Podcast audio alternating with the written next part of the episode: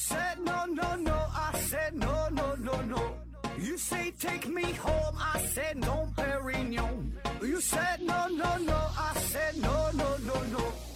No, no, no, no.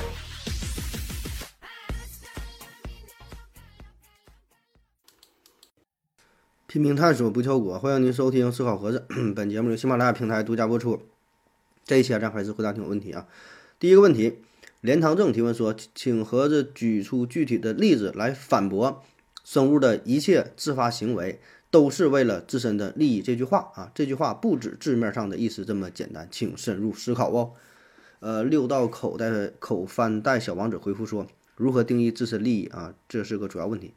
呃，说实话，你这个问题吧，我嗯看的不是特别懂哈，呃，而且你这个问题问的就太大了，涵盖的方面非常多，然后这里边每个概念呢又非常的模糊啊。你看，你说生物的一切自发行为都是为了自身的利益，然后让我反驳这句话是吧？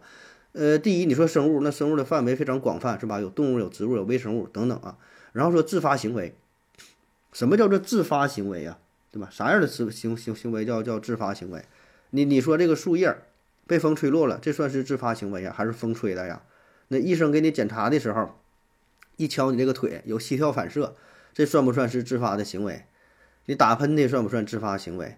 你睡觉说梦话算不算自发行为？你梦游了算不算自发行为？有尿想去尿尿算不算自发行为？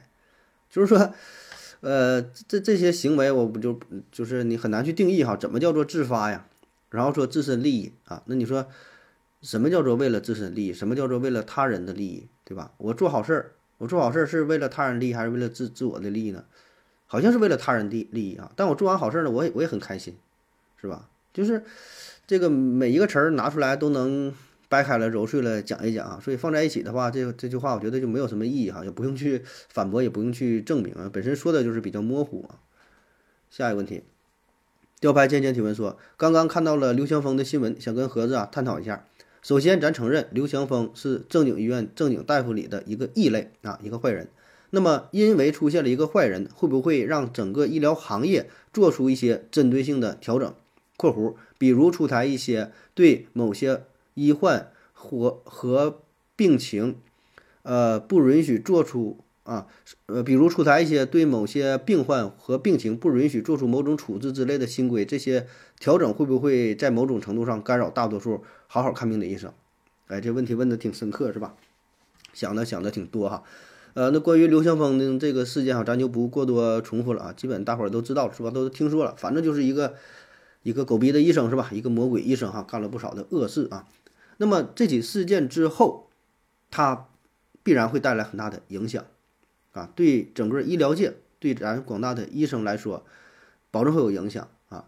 那么这个影响不仅仅是表面上的，影响了医生的形象，对吧？就给咱医疗界说带来多大的负面影响，是吧？而且他在那个医院，是吧？那么大的一个医院，那么有名的医院，然后让大伙儿怎么去想？本来医生的口碑，说实话就不咋地啊，当面都挺尊敬你，背后。转身都他妈骂是吧？什么玩意儿？这都是一一一一帮这个白眼狼是吧？就最黑的就就大夫是吧？都这么说啊。所以现在这事儿一出来，让医生整体的印象又直线下降是吧？你怎么去扭转是吧？所以吧，这个是一方面哈，这一方面大伙能想到的哈。另一方面呢，就是您为问这个问题啊，问的这个这个挺好，我觉得啊，说点说点咱医疗方面的事儿啊。这另一方面啥呢？就是说这起事件一之后。对于整个医疗行业的影响啊，确实会影响到这个这广大医生平时的正常工作流程啊。什么意思？你看哈，新闻中报道了，这刘强峰他不是呃给那些肿瘤的患者啊，怀疑肿瘤的患者，就还没确诊的肿瘤的患者，或者有点肿瘤倾向的患者，又进行化疗啊，又开各种抗肿瘤的药物啊，是不是提成比较多呀？还干啥呀？是吧？有点这个扩大医疗、过分的医疗啊。那么这样的话。这个事儿出现之后，呃，有可能就会导致医疗流程更加严格、更加繁琐、更加麻烦。比如说，你想开这个抗肿瘤药，那原来的话，医生开药，你写个药方，说开就开呗，电脑一敲，药局调上这个药，是吧？那么现在的话，可能哈，咱咱咱瞎猜哈，想象的话，可能有一些医院它就会出台一些新的规定，你再想开这类特殊的药物、抗肿瘤药、抗肿瘤药物，你就得附带着印一张患者的病理报告单啊，印一些相应的证明。哎，说你得有这个病了，符合这个用药的指标，有这个适应症才能开这个药，要不然开不了。所以本来很简单的事儿啊，就是他这种事儿可能一百个、一万个医生里边出来不了一个，但是一旦他出现了一个之后，那大伙儿工作很麻烦，对吧？你天天了就得因为这点乱七八糟的事儿，本本身跟医疗无关的事儿，浪费很多精力，浪费很多时间。哎，我再给你说个例子哈，说出来你可能都不信，有很多医院想要退药的话。得找副院长甚至更高级别的这个这个领导哈签字儿，呃，什么意思哈？就正常你说你开个药，这不是挺正常点事儿吗？比如说你你门诊开个药，开完之后，人家患者说突然就说我不想用了，或者是病房开个药，人说我就出院了，啊，当然有些医院是就不退药哈，说啥就是就是不给退也有哈，那有的医院是可以退，但退就很麻烦，你得找医院领导签字儿。啊，为什么找院导院领导签字？可能原来也很正常，啊，说退就退了。但后来呢，哎，可能因为退药的事儿出现了一些一些问题哈，有一些环节哈，怎么地了哈？哎，完后就变得更严格，啊，所以很多情况都是这样，就是医疗系统啊，我想其他系统也存在这种情况。本来一个很简单的事儿，但是弄得会相当繁琐，一层一层的，又是签字啊，又是审批呀，是吧？麻烦去了啊！是真的说的夸张点儿。可能说的买个水杯哈，正常你说买就完事儿了啊，这走走这个流程半个月一个月啊，这就来吧啊，所以本身这些事儿出发点可能也都是好的啊，就是想制度更加的完善，避免一些问题啊，但最终落实下来啊，就是只能付出更多的精力、人力、物力、财力啊，瞎整吧，就咋整啊？下一个问题，取个名字挺头大的，提问说台海局势你怎么看哈？中美有有没有可能一战？啊，这还这就必有一战呢。这个，下一个问题，老刘爱上盒子提问说：“哎，请问盒子，动物死后啊会被微生物分解掉？那么微生物是怎么知道这个动物是死的还是没死的呀？为什么这动物活着的时候不会被分解掉？比如说一个躺在病床上的一个人儿哈，就已经植物人了，躺了很长时间，那么这个微生物为什么没有把它给分解掉啊？说这个活人就没被分解是吧？你就说躺着也不给你分解啊，死人就给分解了。”这就是活人跟死人不一样呗。这个微生物是怎么怎么怎么发现的啊？他这个活人不被分解啊，一方面啊，本身嘛，他人活着的时候，体内有一些保护的屏障。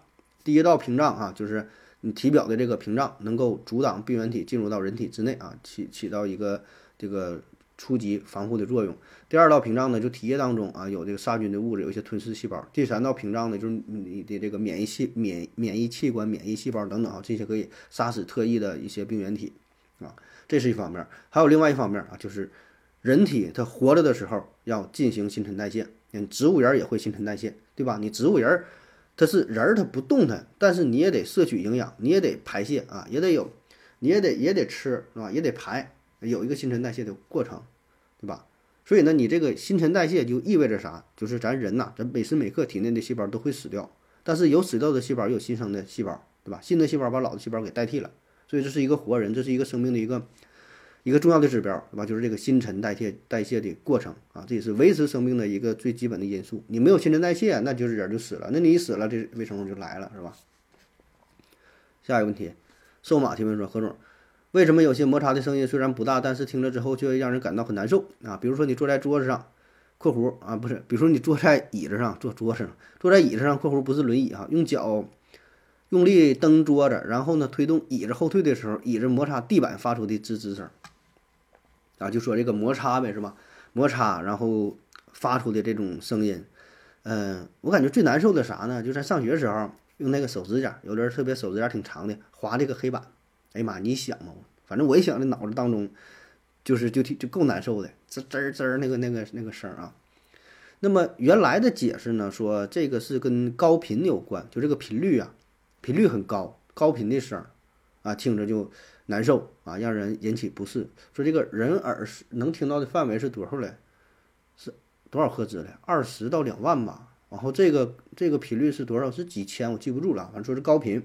但是后来呢，又有人做实验了，说这个，呃，不对，不只是高频的事儿，啊，不是高频的事儿啊，怎么做的呢？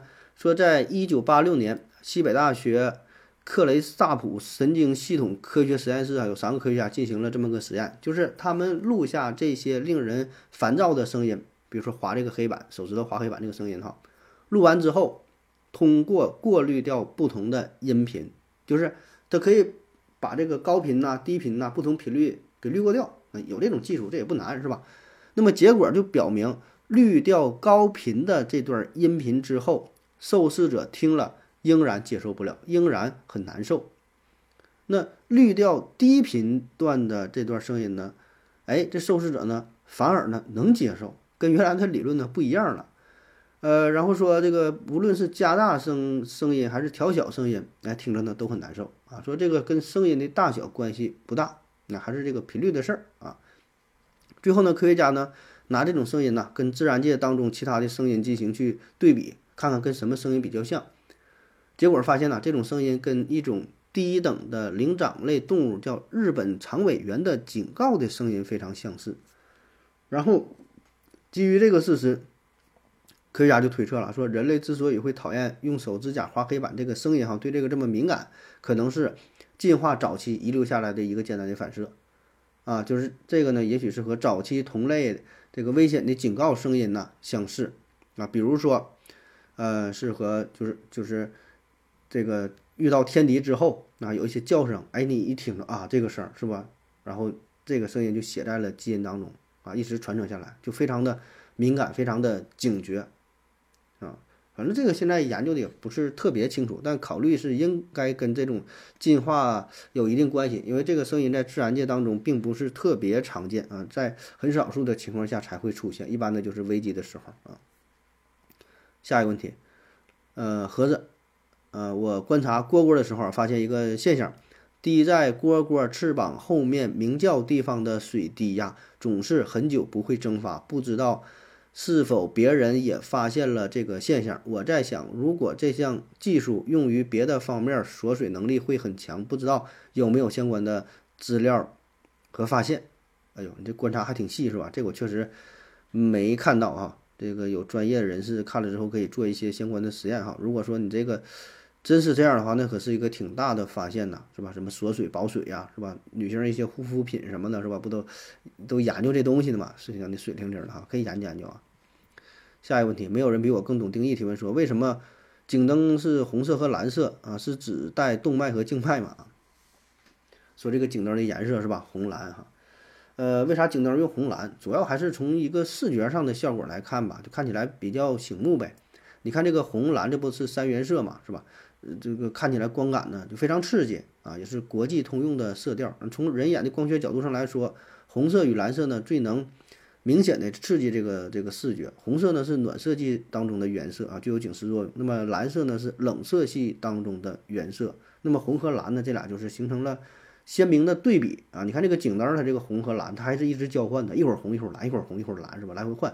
你你看时间长了，眼睛就特别难受，甚至会造成心理上的不适。这样呢，就达到了一个警示的呃作用啊。所以这咱俗话也说嘛，叫这个红配蓝招人烦啊。穿衣服也是一般都不这么搭配啊。下一个问题，小熊猫梁提问说：何总，问个关于专利的问题。呃，假设我向专利局申请了一个专利，专利局的负责审查的人员呢，一眼看我这个主意啊，说太好了，哎，就一边呢压着我这个专利不审啊，另外呢，他还偷偷的把这个专利告诉给了他的亲戚朋友，然后呢，让他们来申请类似的专利，结果呢，我这个发明就被别人抢先发表了，这种情况怎么预防啊？说这个专利审核的这个过程是吧？呃，你说的这种情况呢是不存在的啊，就是这跟关专利的审核过程是有关的啊。这个专利的审核呢，分两个阶段，第一个呢是初步审查，第二个呢是实质审查啊。那么专利的初步审查就是审核这个文件呐，呃，申请人的信息呀，啊，就是说大概看看你这个手续全不全，你是哪国人，你是否有过犯罪记录，你是在哪工作呢？你是在哪上班的？你你你就是对你本身资质的一个审核，并没涉及到技术层面啊，这是一个初步的。审核啊，那么在这个阶段来说，还不知道你这个东西是啥啊，这是一个初步的审查。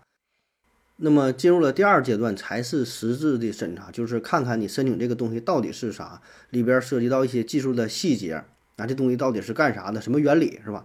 但是这个阶段这些内容，所有的内容是向外开放的，是向全社会开放的，不是审查人员能看着，谁都能看着，谁都可以去相应的网站是检索下载都能看。哎，那你说，那我这事儿大伙儿不都知道了吗？对呀，就是大伙儿都知道啊。但是大伙儿也知道这个东西是你的呀，是你第一个这个发明的，是是是你创造出来的啊。那么这么做的好处呢，也是为了防止重复的研究啊，也是促进社会的进步啊。就你发明这个出来之后，大伙儿看哦啊，这个这人这个东西已经被发明了，我就别再整了，对吧？同一个领域的，可能大伙儿都在研究这个东西，免得也是浪费这些这些精力啊。所以呢，这个是一个。专利从申请到审核啊，公示它是这么一个程序啊，所以你说被审核人员他窃取了你的专利这种情况，呃，基本上呢是不太成立的啊。下一个问题，思维盒子提问说，呃，作为医生，你会支持全民免费医疗吗？啊，免费医疗是不是就不会有医闹了啊？医生收入工作量会有变化？呃啊，下一个问题回复说，呃，你啊，我正好在民政局。民调局工作啊，盒子再三强调他的观点不重要也没有意义啊。说回你这个问题，免费医疗分两种，一种是免费看病，一种是免费治病。不管哪种都将纳入国家公共事业，医生的工作量势必会增大，收入反而会降低啊。而这个世界的纷争只会越来越多，不会因为啊制度的改变而变好啊。所以呢，依然会有医闹，这跟钱呐没关系。不收你钱给你看病，看坏了还会闹。呃，南无克苏里中克天尊回复说，没明白哈，免费医疗怎么就不会有医闹啊？说这个免费医疗这个事儿会带来哪些改变哈？会不会呃什么减少医闹啥的？我觉得免费医疗这事儿吧，首先哈，呃，从大的方向上来看，现在可能也不太适合咱们国家，因为啥呢？就是钱的事儿呗，是吧？就是财政这块支出，你患者看病不掏钱，那谁掏这个钱？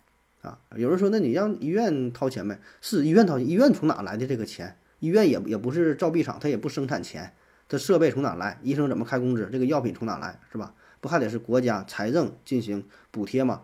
那么财政的这个分配，那是国家看病要是免费的话，它这个钱呢，你别的地方保证少了，对吧？因为国家就这些钱呢，是教育、这个军事，呃等等什么各种各种行业是吧？它不得说分配嘛？所以。中国现在人这么多，你想十四亿人口一天看病这个钱这得多少钱啊？第一就是财政上不允许，是吧？这第一个大的方面哈。那咱假设说就允许了，全免费看病了，你觉得会是什么样的情况？是不是你不管发烧感冒都想去医院看呢？反正也他妈不要钱。我咳嗽了，给我来个全身都做个 CT。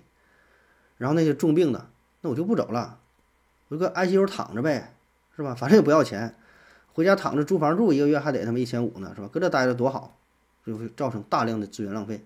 岁数大的没事儿了，我去做个体检，一年体检个三回五回的，查全查全套来做，是吧？那么这也导导致去医院看病排队排去吧，你排你排排一天两天，一个月两个月都排不下来，全是人啊！甚至说我出差我都我都不住宾馆了，住什么宾馆呢？我去你们的这个当地这个城市，我最好的医院，我逮个地方，我搁这待一宿，对付一宿，是吧？我不用买房子了，我就搁医院躺着完事儿了。你让我出院，我难受。我脑袋疼，不行，我走不了，是吧？啥样都有啊！你不要低估了人性啊，它比你想象的还要邪恶啊！然后说医闹会不会减少？这医闹我觉得少，保证是少不了了啊，只能只会越来越多。因为什么？有真正想看病的看不上病，我着急呀！我这边真着急，是住院呢，没有床位，是吧？现在不经常听说大医院没有床位，住不上。那时候是真没有床位，人不走啊，你给谁撵走？谁也不走。真正看病的得不到救治。然后说医生的工作量啊，医生这个收入啊，医生的收入呢，那你既然是看病免费了，那这个收入跟工作量就没有关系了，是吧？完全是国家固定的，就你拿这么多钱。当然也可能哈，跟你的这我就没太想好，你是具体哪种模式哈？如果说要跟工作量跟收入不挂钩的话，那就医生那就是消极怠工，我就看呗，一天看十个，一天看一百个。也都一样啊，那时候我估计医生态度可能会挺好，因为啥呢？我慢慢看，我不着急，是吧？后边排一百、一万患者跟我没关系，我就一个一个看，一上午看俩，对吧？你不着急，我也不着急，啊，对吧？就这就这事儿呗，是吧？我我看多有啥用啊？我看再多一个月三千，我看再少我一个月也三千，我看那么多干啥？我闲的呀，是吧？所以吧，免费医疗这个事儿涉及的因素特别多，是吧？国家这个经济得高度发达虽然咱国家咱现在是这是什么第二大经济体啥，你不得结合这个人口嘛，是吧？国家经济高度发达，国民素质有待提升。然后说医院、社区医院的水平有待提高，全科医生水平有待提高，然后再加上配合的呃商业这个保险的机制等等很多方面都需要啊，不是说免费就免费。这个就是医改这么多年，一直都在努力想要解决这个问题。那你说改革干啥的？跟你玩呢？他不还是想解决这个事儿吗？但问题是确实他解决不了啊，这问题搁这摆着呢，就是人多钱少，说白了就这点事儿。完事儿，医疗资源不够，就是这么个情况。你怎么改，拆东墙补西墙，你也解决不了这个问题，是吧？就这么多人，是吧？八个人，两个馒头，你说怎么吃？你咋吃也不够。下一个问题，强强艾特花生提问说：春晚越来越水了哈，为何还在强撑着？不能恢复到原来的节目风格吗？啊，下一个问题回复说：我正好在央视工作啊，春晚节目水呀，这只是一个主观的认知，你觉得水，那别人觉得。不水，哎，那一部艺术电影，在业内呃得到高度赞誉，获奖无数，但大多数观众啊却看不懂，哎，所以呢，这就要看站在谁的角度去看了啊。平心而论呐，文艺演出在今天这个科技发达的时代，舞台效果只是舞台效果只能是越来越好。你觉得春晚水，呃，你觉得春晚不水是因为那个年轻？那个年代你还年轻，啊，呃，不谙世事，没有烦恼，一切伴随你成长发生的事物都会让你觉得美好。正所谓向之所欣，俯仰之间已成沉寂啊！推荐你一个短篇小说《科利亚的木匣》，是一个关于，呃，一个人童年时期藏盒子的故事。哎，这回答的多好是吧？说的，说这个春晚越来越水了，现在为啥还要办是吧？为啥不能恢复原来的？风格啊，呃，首先春晚水不水啊？这个确实，这个每个人都有自己主观的感受。但是我感觉绝大多数人来说都觉得挺水的，是吧？你不有一个算一个，你问吧啊，嗯，感觉不水的，我觉得少，我觉得少啊。那么这表面上的原因呢，就是你看，一个呢是观众的审美能力提升啊。你像在过去，叫物质资源很匮乏，精神精神方面呢也很匮乏。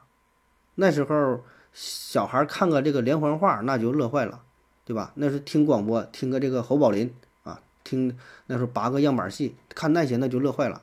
当年看《上海滩》，看这个《渴望》，看《雪山飞狐》，那乐坏了。一年你说能看几个电视剧，对吧？就是这个精神上是非常的匮乏，有点东西他就觉得很好啊。现在呢，审美水平大大提升，你现在这个娱乐的方式太多了。你不只是春晚，你说就平时的综艺节目，啊，像什么相声、什么选秀的节目，唱歌的、跳舞的呀，真人秀啊，你就想吧。而且除了这些，你平时你说出去什么 KTV 呀，什么剧本杀呀、密室逃脱呀，太多太多娱乐方式，是吧？所以整个观众的水平在提升，这跟过去是完全没法没法比的。啊，过去可能就是你说吃饭的话，就就是一个馒头。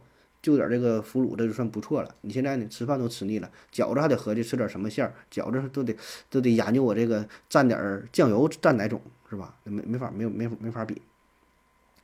第二就是说演员的表演能力哈，呃，演员的表演能力呢，我我个人感觉是在下降哈，就是对于技术，对于这个艺术的追求啊，跟过去可能也不太一样了。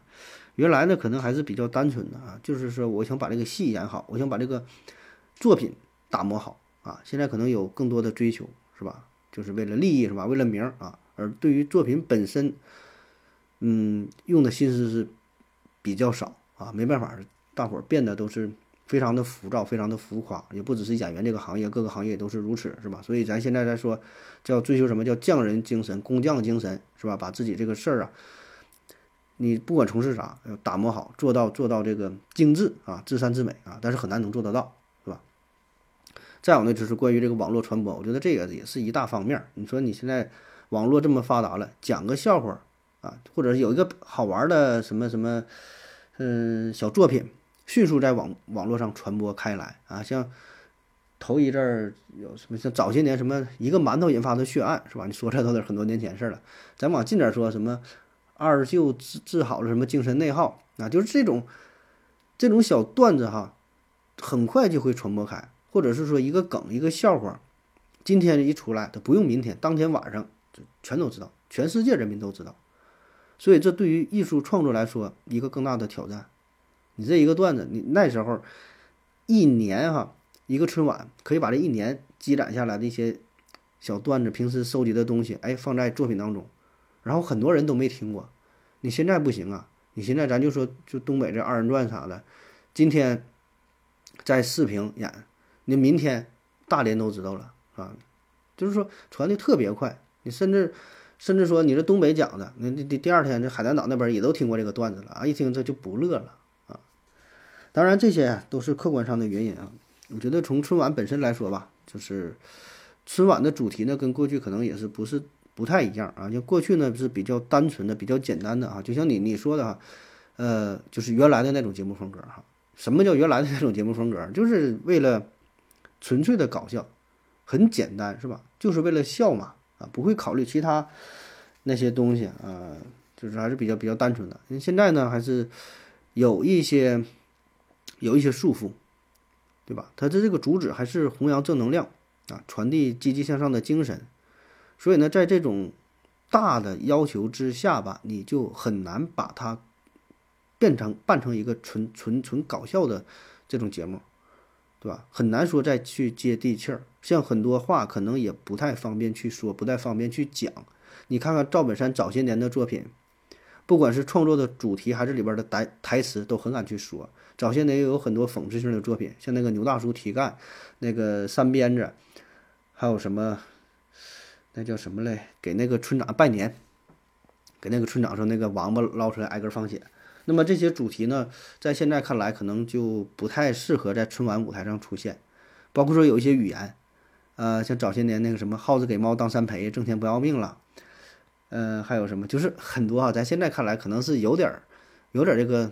比较粗糙的话，说比较粗俗的话啊，那么现在来看，这种词儿保证是不会让你出现在这么大的舞台上啊。你要说在网络上传播，也就是算了。那春晚这个舞台有很多的限制，是吧？下一个问题，呃，文子墨文子默默提问说，听说呀，欧洲热死了很多人呐，也听说欧洲能源超贵啊，欧洲用不起空调，能不能让人？力发电驱动空调来降温，躲过最热的几个小时。你问这问题晚了哈，现在欧洲不都冷了吗？是吧？你你你说这事儿具体咱也不太知道，说欧洲冷热的能源啥的，反正你你要说用人工发电，那你本身挺热的话，你在人工发电，你说咋发电？那不更热吗？那不死的更快吗？这不一个熵增的问题是吧？局部熵减那。一定是意味着其他地方更大的熵增啊！让一部分人活下来，那死的会死更多人啊！下一个问题，嗯，乐维 key 四四四四提问说：盒子你好，问一个关于概率的问题，说这个投硬币啊，在不考虑其他干扰的情况下，正面和反面的概率是二分之一，就像是一加一等于二一样容易理解。那么怎么证明这个概率是二分之一？还是直接作为一条公理去使用？六道口翻带小王子回复说：通过大量的实验证明。呃，也可以这么想，正反两面性质是完全对称的，没有第三种结果，所以各占一半。啊，关于概率概率的这个问题啊，你说这就是就是古典概率是吧？就是如果在一次实验当中有 n 种可能的结果，并且它们发生的可能性都相等，那么事件 A 包含其中的 m 种结果，那么事件 A 发生的概率啊，就是。就是 m 比上 n 啊，那么当 n 趋近于无穷的时候，这个频率值是趋于一个稳定值，那么这个稳定值就是概率啊，也就是说，其实是用这个出现的频率吧模拟出的这个概率哈。那么经过大量的实验，确实有很多人，叫谁来？布封啊，还有谁好像做过很多这种实验，扔这个硬币的、抛骰子、抛几千次、上万次的都有啊，然后说得出了啊概率是二分之一啊。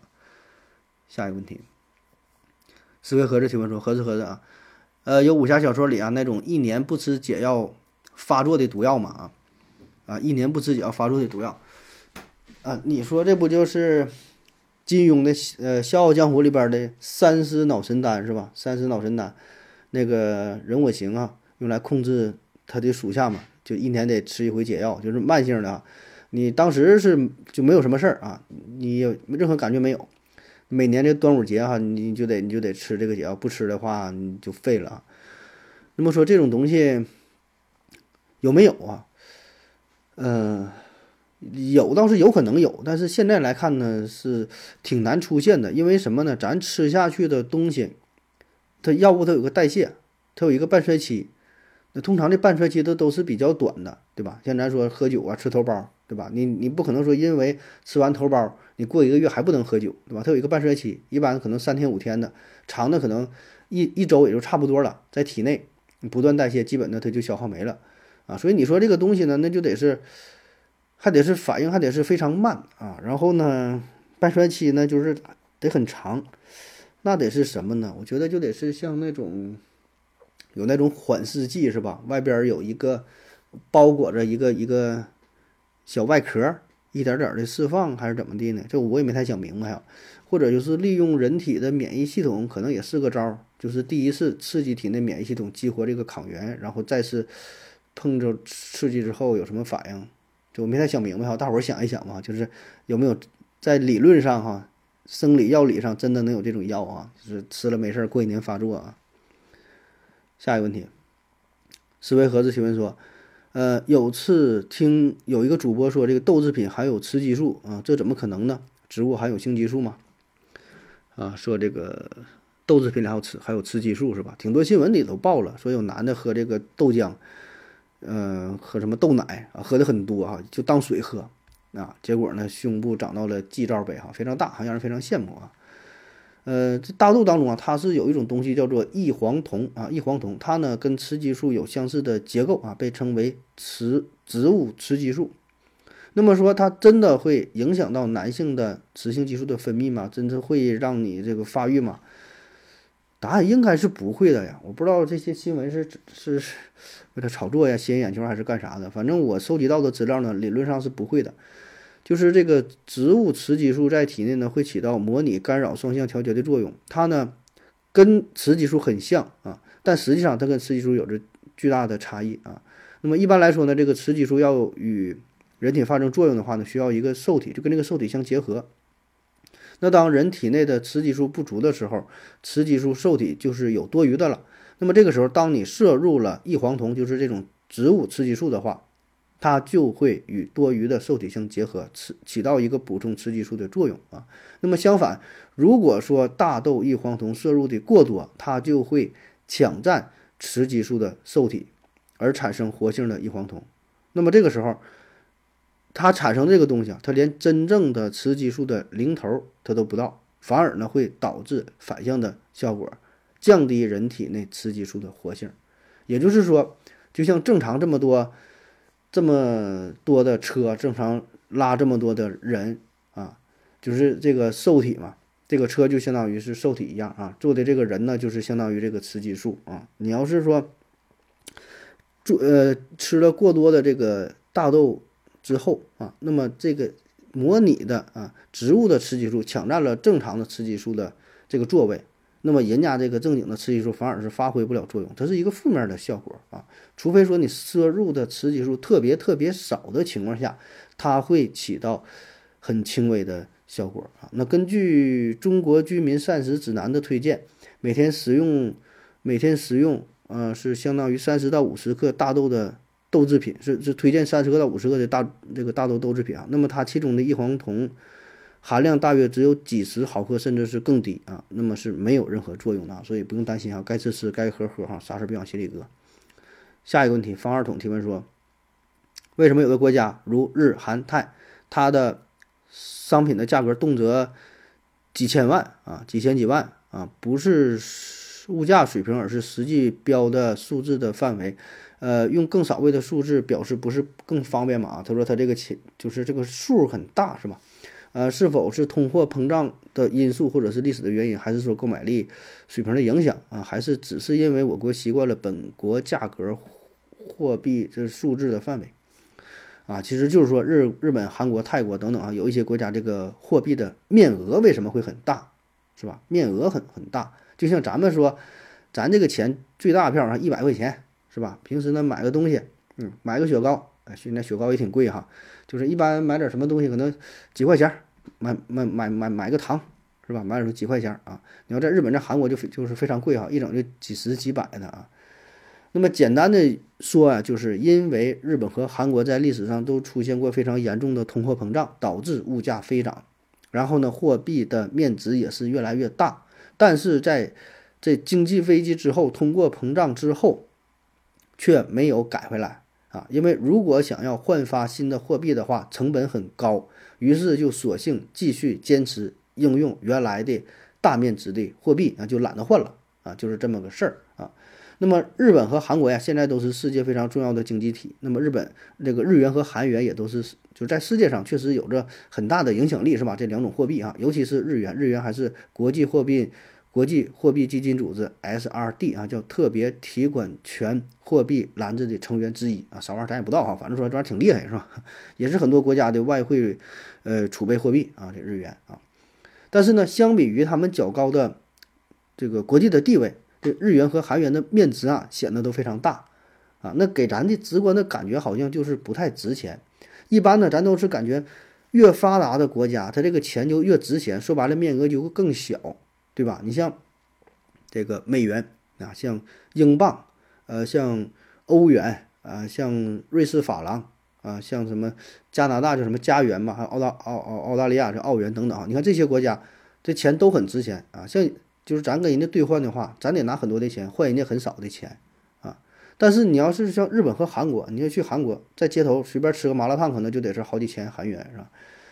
那么在咱中国，咱就是国家计算来说，国家层面来说，最高使用单位就是亿啊，G D G D P 什么玩意儿收入或者公司怎么怎么的，一年收益什么几个亿几个亿，谁有资产几十亿几百亿是吧？就到亿。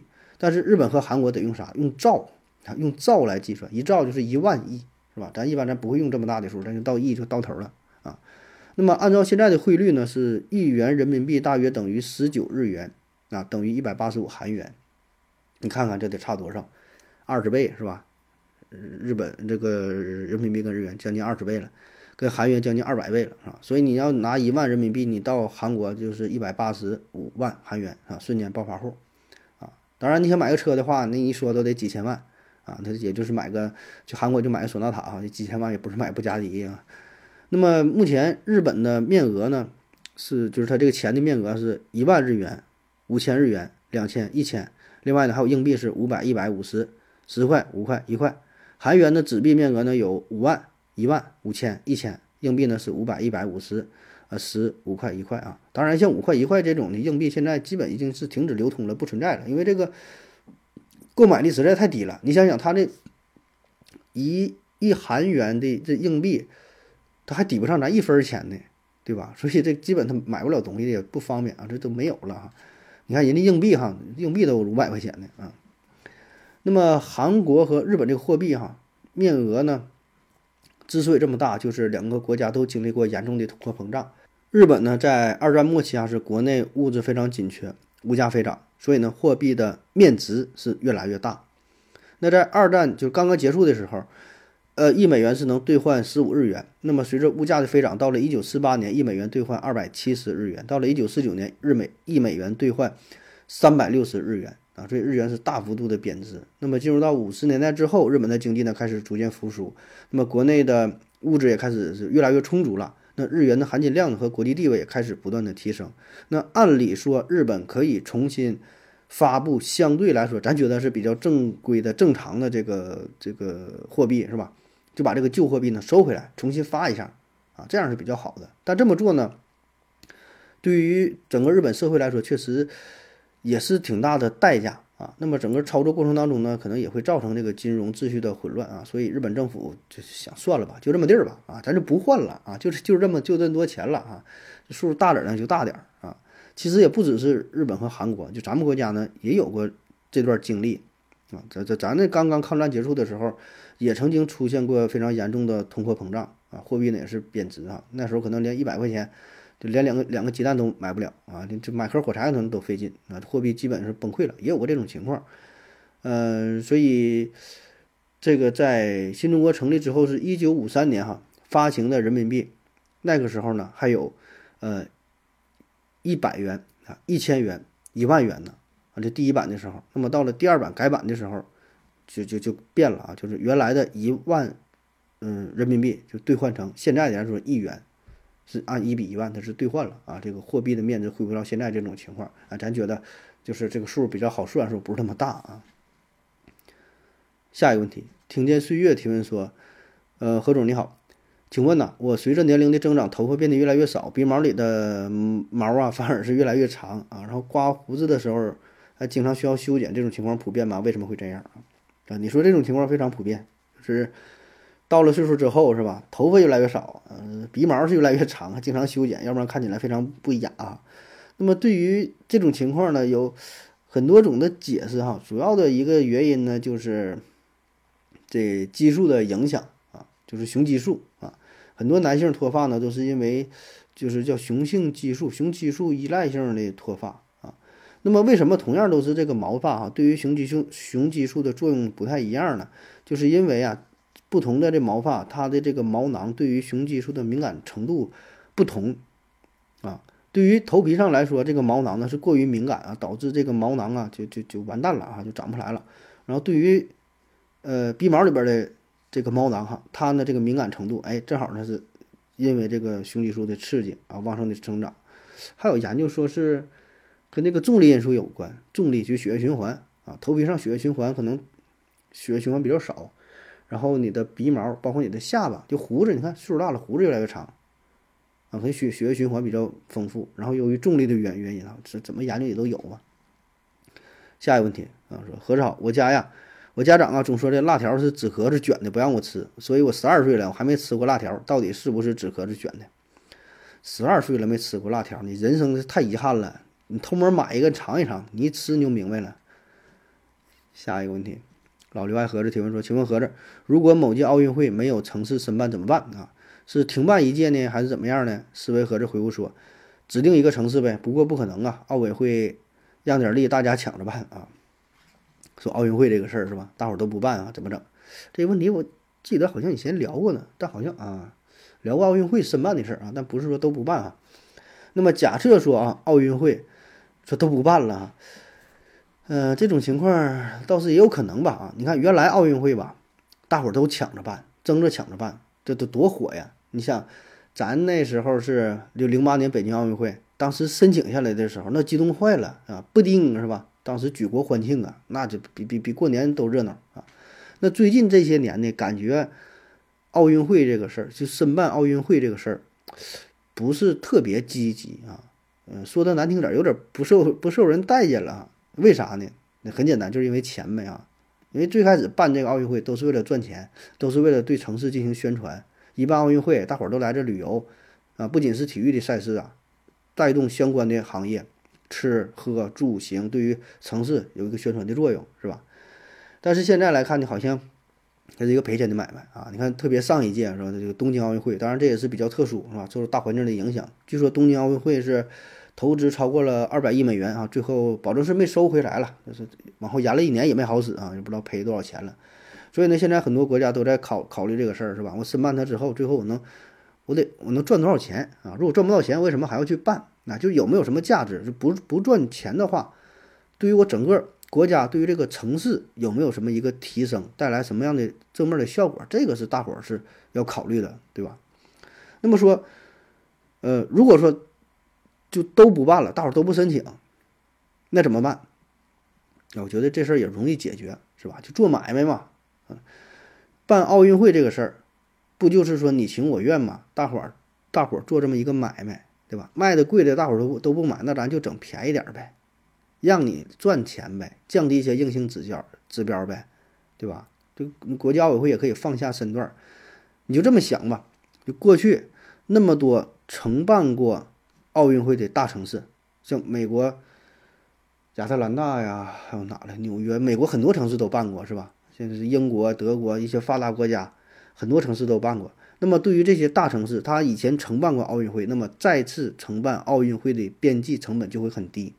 什么意思？说白了就是你不用再建设过多的这个场馆，周边设施都现成的，特别是最近这几年你办过了，你再办一回也不费多大劲儿，也不用投入太多的钱，不用说你这一个城市没有经验，所有的体育场馆都得重建，都得投入，不用，咱找一个城市差不多啥都有，对吧？这成本就下来了吧？而且很多城市现在还是有这种需求的啊，可能说对于那种特别大型的城市。这种品牌性啊，这国际上已经有地位，人不需要了。但是仍然对于有一些国家，还是想要展示一下，吧？展示一下国家的风貌，展示一下这个城市的风貌。那么这个奥委会也可以主动跟你联系一下，是吧？然后呢，再拉一些赞助商呗，各种运动的品牌，其他的什么美食的、什么汽车呀、什么商品，价格都好商量。毕竟这还是一个全球瞩目的赛事，还是有一定的影响力，还是有一定的价值，只不过是没有过去那么大，但它仍然会有。啊模式上咱也可以转变一下嘛，对吧？过去一个城市办，咱也可以整这个两个城市合办的，像这个像那个那个世界杯日韩合办，咱奥运会咱也可以呀，不只是两个多点都行。咱中国去华东五市，上海、南京，呃，苏州、杭州、无锡五市合办，行不行？是吧？这不压力不就小了吗？欧洲那个城市离得更近了，甚至两个国家两个城市一起办一下呗，跨国联合整一下也不是不可以。然后说给这些国家一些优厚的待遇，是吧？一些晋级的名额，或者说你们国家这个其他的一些什么赛事比较厉害，来来来咱中国了，给你多整几个乒乓球项目，对吧？多整点什么项目都可以研究。哎呀，这些东西里边很大操作的空间，对吧？实在不行，奥委会就主动邀请呗。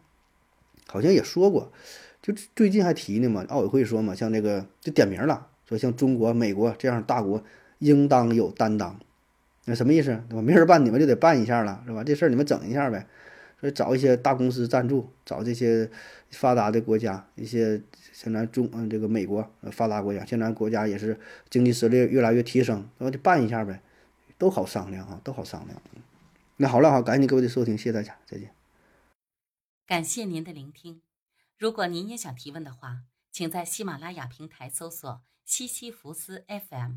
在最新一期的节目下方留言即可，欢迎您的参与，我在这里等你哦。